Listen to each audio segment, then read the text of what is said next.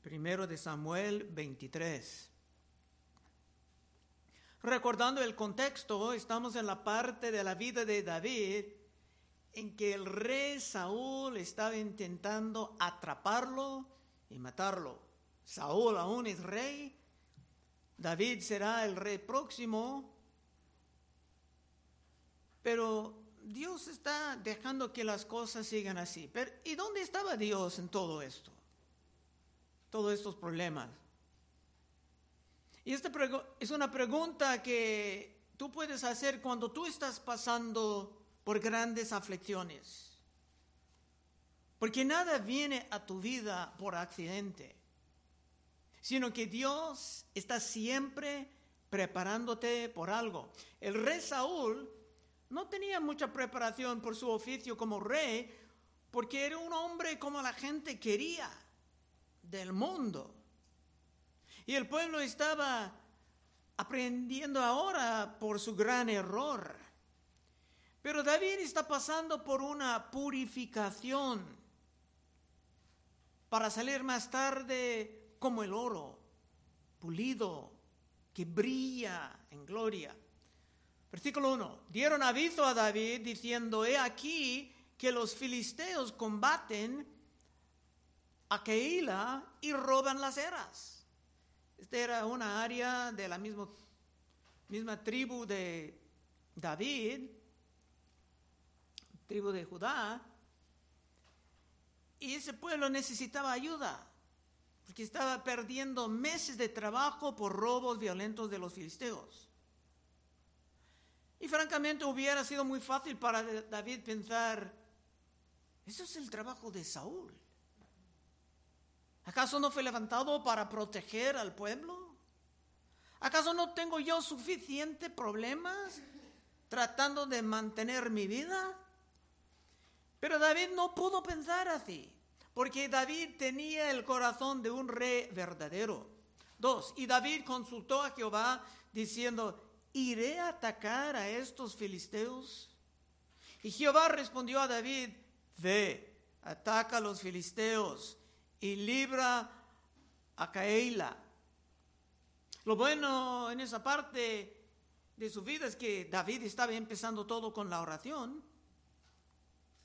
¿Y tú? Otra vez dos. Y David consultó a Jehová diciendo, ¿iré a atacar a estos filisteos? Y Jehová respondió a David, ve, ataca a los filisteos y libra a Keila. David tenía la palabra de Dios para montar su ataque, pero sus hombres no eran tan seguros. Tres, pero los que estaban con David le dijeron, aquí nosotros aquí en Judá estamos con miedo. Estaban bajo ataque de Saúl. ¿Cuánto más si fuéramos a Keila contra el ejército de los filisteos? Y hermanos, esto es la postura de muchos hermanos inmaduros en la fe. Cuando vienen las aflicciones, los peligros, desean abandonar todos sus servicios a todas sus obligaciones al reino de Dios para solamente enfocar en sus propias angustias. Y así nunca llegan a, la madurez. Pero Dios estaba arrastrando a David a la madurez. Cuatro. Entonces David volvió a consultar a Jehová y Jehová le respondió y dijo, levántate, desciende a Keila, pues yo entregaré en tus manos a los filisteos. Ahora está aún más claro, Dios deseaba su ataque, su protección de esa ciudad, aunque era en realidad la responsabilidad del rey Saúl, el incompetente para reinar. Cinco, fue pues David con sus hombres a Keila y peleó contra los filisteos y llevó sus ganados. Y les causó una gran derrota y libró David a los de Keila. No solamente era una victoria, sino que David tomaba como botín los ganados de los filisteos, enseñándoles que sería peligroso, costoso atacar a los pueblos que vivían bajo la protección de David. 6. Y aconteció que cuando Abiatar, hijo de Ahimelech, huyó siguiendo a David, a Keila, esto es, está hablando de capítulos pasados, cuando Saúl mataba a todos los sacerdotes, uno escapó. Descendió con el efod en su mano. Con ese efod, el sacerdote pudo poner preguntas a Dios, pidiendo instrucciones y hasta sabiduría. Saúl no tenía nada de esto porque mataba a los sacerdotes. Siete. Y fue dado aviso a Saúl que David había venido a Keila. Entonces dijo Saúl, Dios lo ha entregado en mi mano, pues se ha encerrado entrando en ciudad con puertas y cerraduras. Fíjate la manera en que el malvado Saúl no estaba gozoso por la protección de un pueblo debajo de su cuidado, sino que estaba gozoso solamente porque ya tenía David supuestamente en un lugar sin salida. Y mira la manera en que ese hombre tan lejos de Dios cree que tiene la ayuda de Dios en sus maquinaciones malvadas. Otra vez siete. Y fue dado aviso a Saúl que David había venido a, a Keila. Entonces dijo Saúl, Dios lo ha entregado en mi mano. Pues se ha encerrado entrando en ciudad con puertas y cerraduras.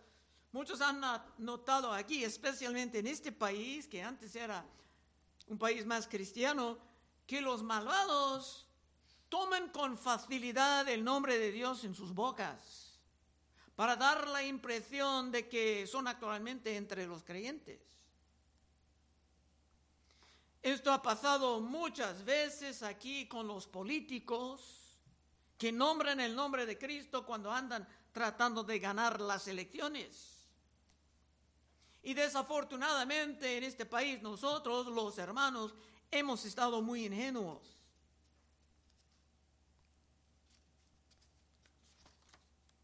Pero ¿qué, dice el Señor? Si alguien quiere leer Mateo 7, 18 y 20, a 20.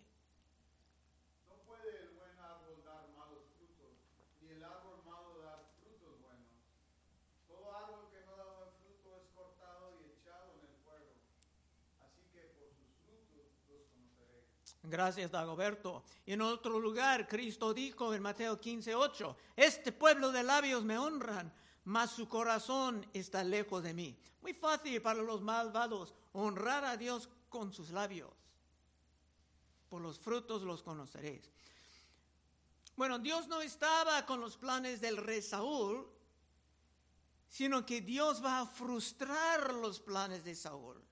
Porque Dios estaba cuidando a David como Dios cuidará de ti.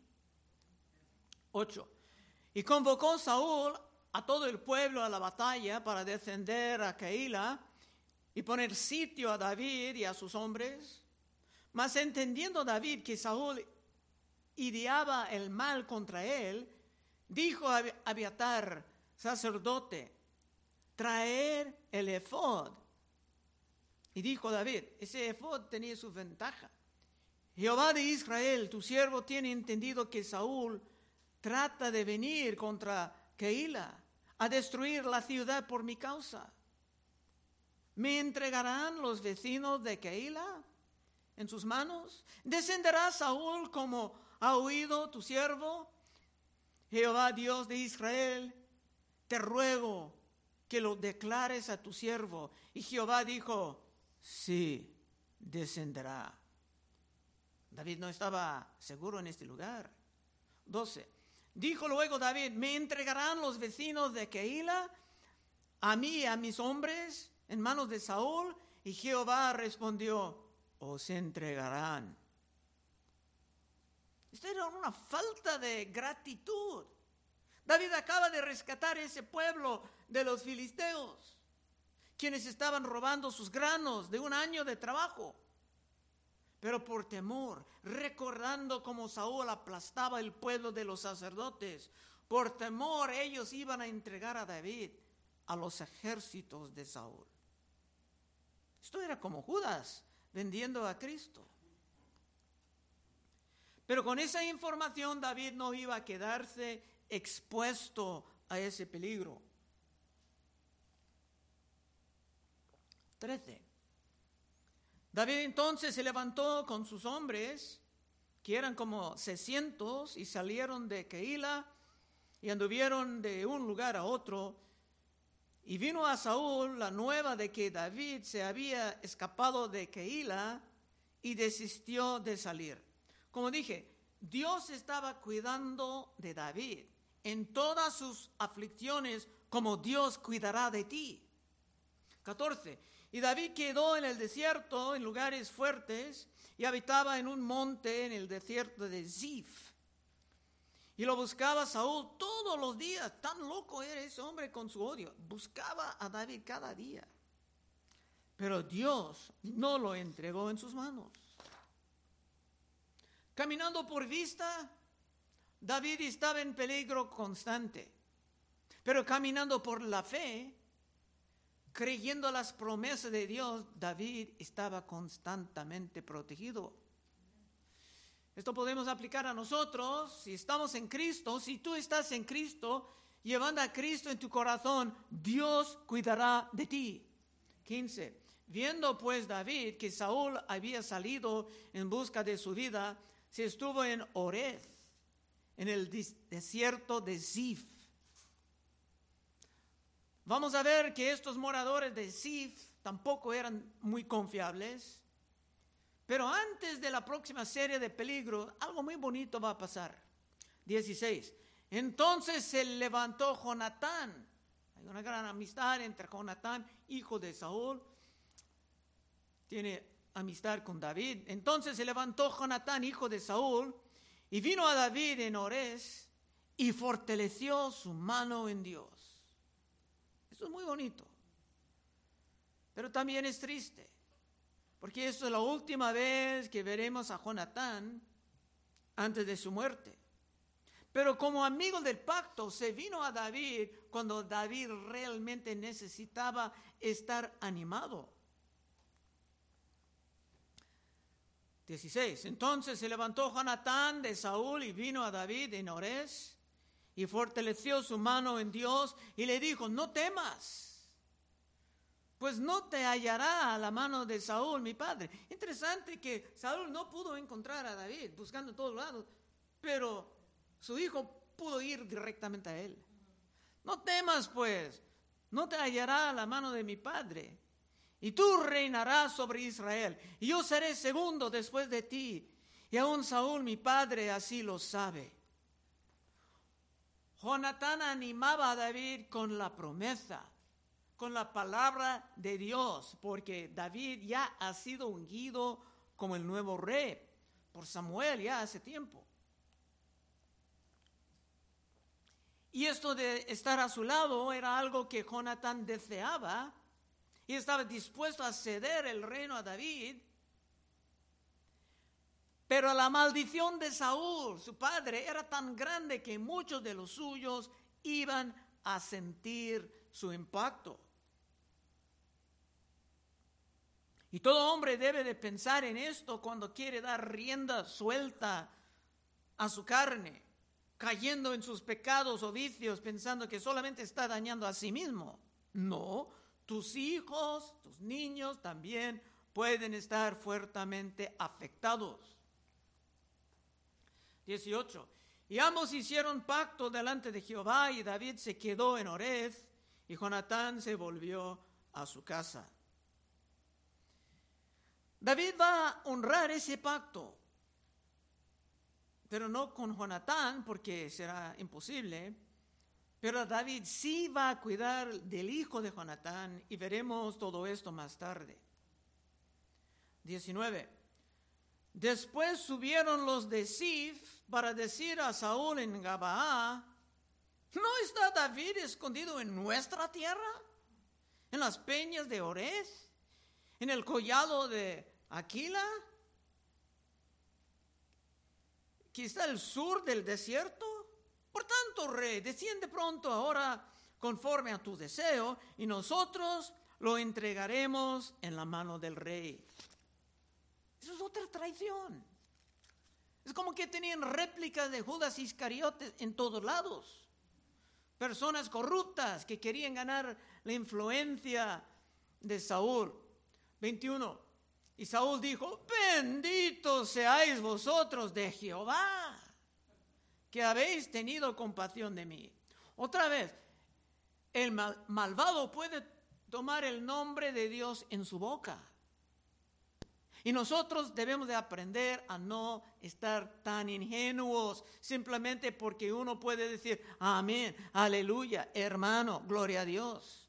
Muchos malvados, no solamente en la política, sino entre los músicos y otros, hasta en las iglesias, hablan de Dios y creen que se pueden sacar provecho haciéndolo.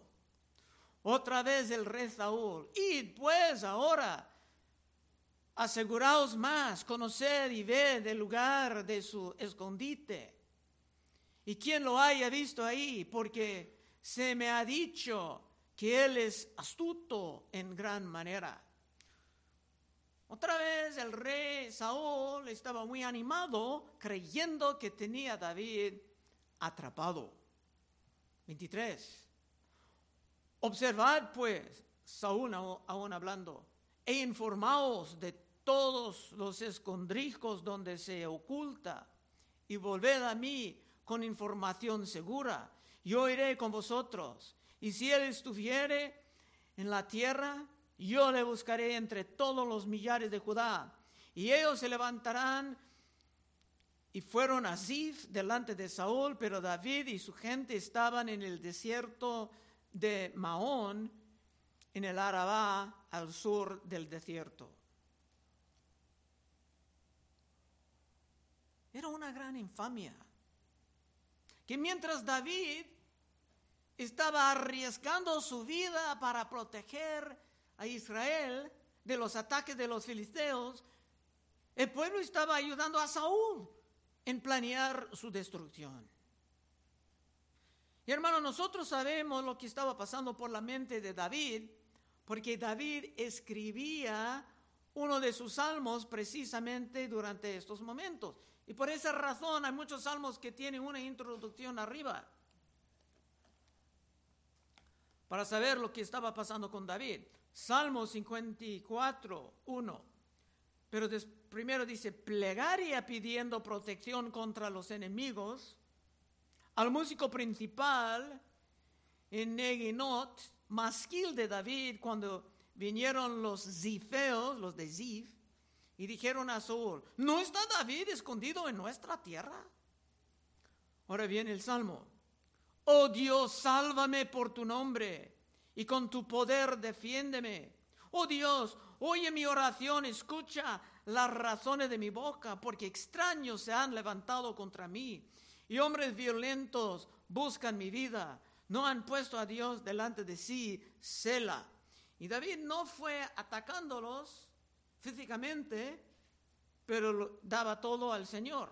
He aquí Dios es el que me ayuda. El Señor está con los que sostienen mi vida. Él devolverá el mal a mis enemigos. Córtalos por tu verdad. Un poco de oración imprecatoria.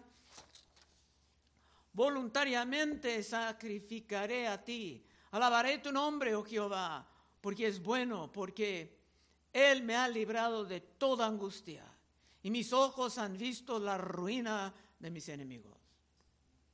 Y francamente, hermanos, esa es la razón de que tenemos tantos salmos en nuestras Biblias. Es el libro más grande. Nosotros también podemos pasar por tiempos de gran angustia y de aflicción. Y Dios ha puesto los salmos en nuestras Biblias para recordarnos que Dios cuidará de ti también. 25. Y se fue Saúl con su gente a buscarlo. Pero fue dado aviso a David y descendió a la peña y se quedó en el desierto de Maón. Cuando Saúl oyó esto, siguió a David al desierto de Maón. Constantemente está perseguido. David no tenía ni un momento de paz. Y tú y yo, hermano, hermana, podemos pasar por situaciones semejantes. Pero tenemos mucho material en las escrituras para mostrarnos que Dios cuidará de ti. 26. Y Saúl iba por un lado del monte y David con sus hombres por el otro lado del monte. Estaba muy cerca. Y se daba prisa David para escapar de Saúl. Mas Saúl y sus hombres habían encerrado a David y a su gente para capturarlos. Todo aquí parece que cada vez más imposible escapar. Pero tenemos que recordar quién realmente estaba en control de la situación. 27. Entonces vino un mensajero a Saúl diciendo, ve luego, porque los filisteos han hecho una irrupción en el país. Dios es tan poderoso controlando tantos detalles de lo que pasa en este mundo, que justamente en el tiempo preciso los filisteos empezaron un ataque en otra parte. Y por la mano de Dios, un mensajero vino en el último momento para quitar a Saúl de su ataque a David. 28. Volvió por tanto Saúl de perseguir a David y partió contra los filisteos. Por esta causa pusieron aquel lugar por el nombre Sela Ama Lecot. Entonces David subió de ahí habitó en los lugares fuertes de Engadí. Y a ti también, hermano, hermana joven, esto puede pasar. Puedes estar en medio de algo que parece sin salida. Y hasta en el último momento, Dios cuidará de ti. Conclusión. Cuando podemos confiar en Dios, caminando por la fe en sus promesas y no atemorizado por lo que viene a nosotros por vista. La vida cristiana puede ser muy emocionante. Pero llegar, para llegar a tal madurez tenemos que seguir estudiando con diligencia y con persistencia toda la palabra de Dios. Si tú quieres vivir así, sin temor, confiando en las promesas y no temblando delante de lo que puedes ver, porque francamente, hermanos, en todo el mundo ahora están viniendo tiempos difíciles. En todas partes, y algunos son graves. Ya los saqueos están empezando otra vez en Argentina. Pero si tú quieres vivir así, sin temor, confiando en las promesas y no temblando delante de lo que puedes ver, honrando a Dios por tu valentía y produciendo un gran ejemplo para otros de la madurez, puedes pasar al frente en unos momentos y oraremos para ti. Porque dice en Filipenses 4:19, mi Dios pues suplirá todo lo que os falta conforme a su riqueza en gloria en Cristo Jesús. Y finalmente, una última cita.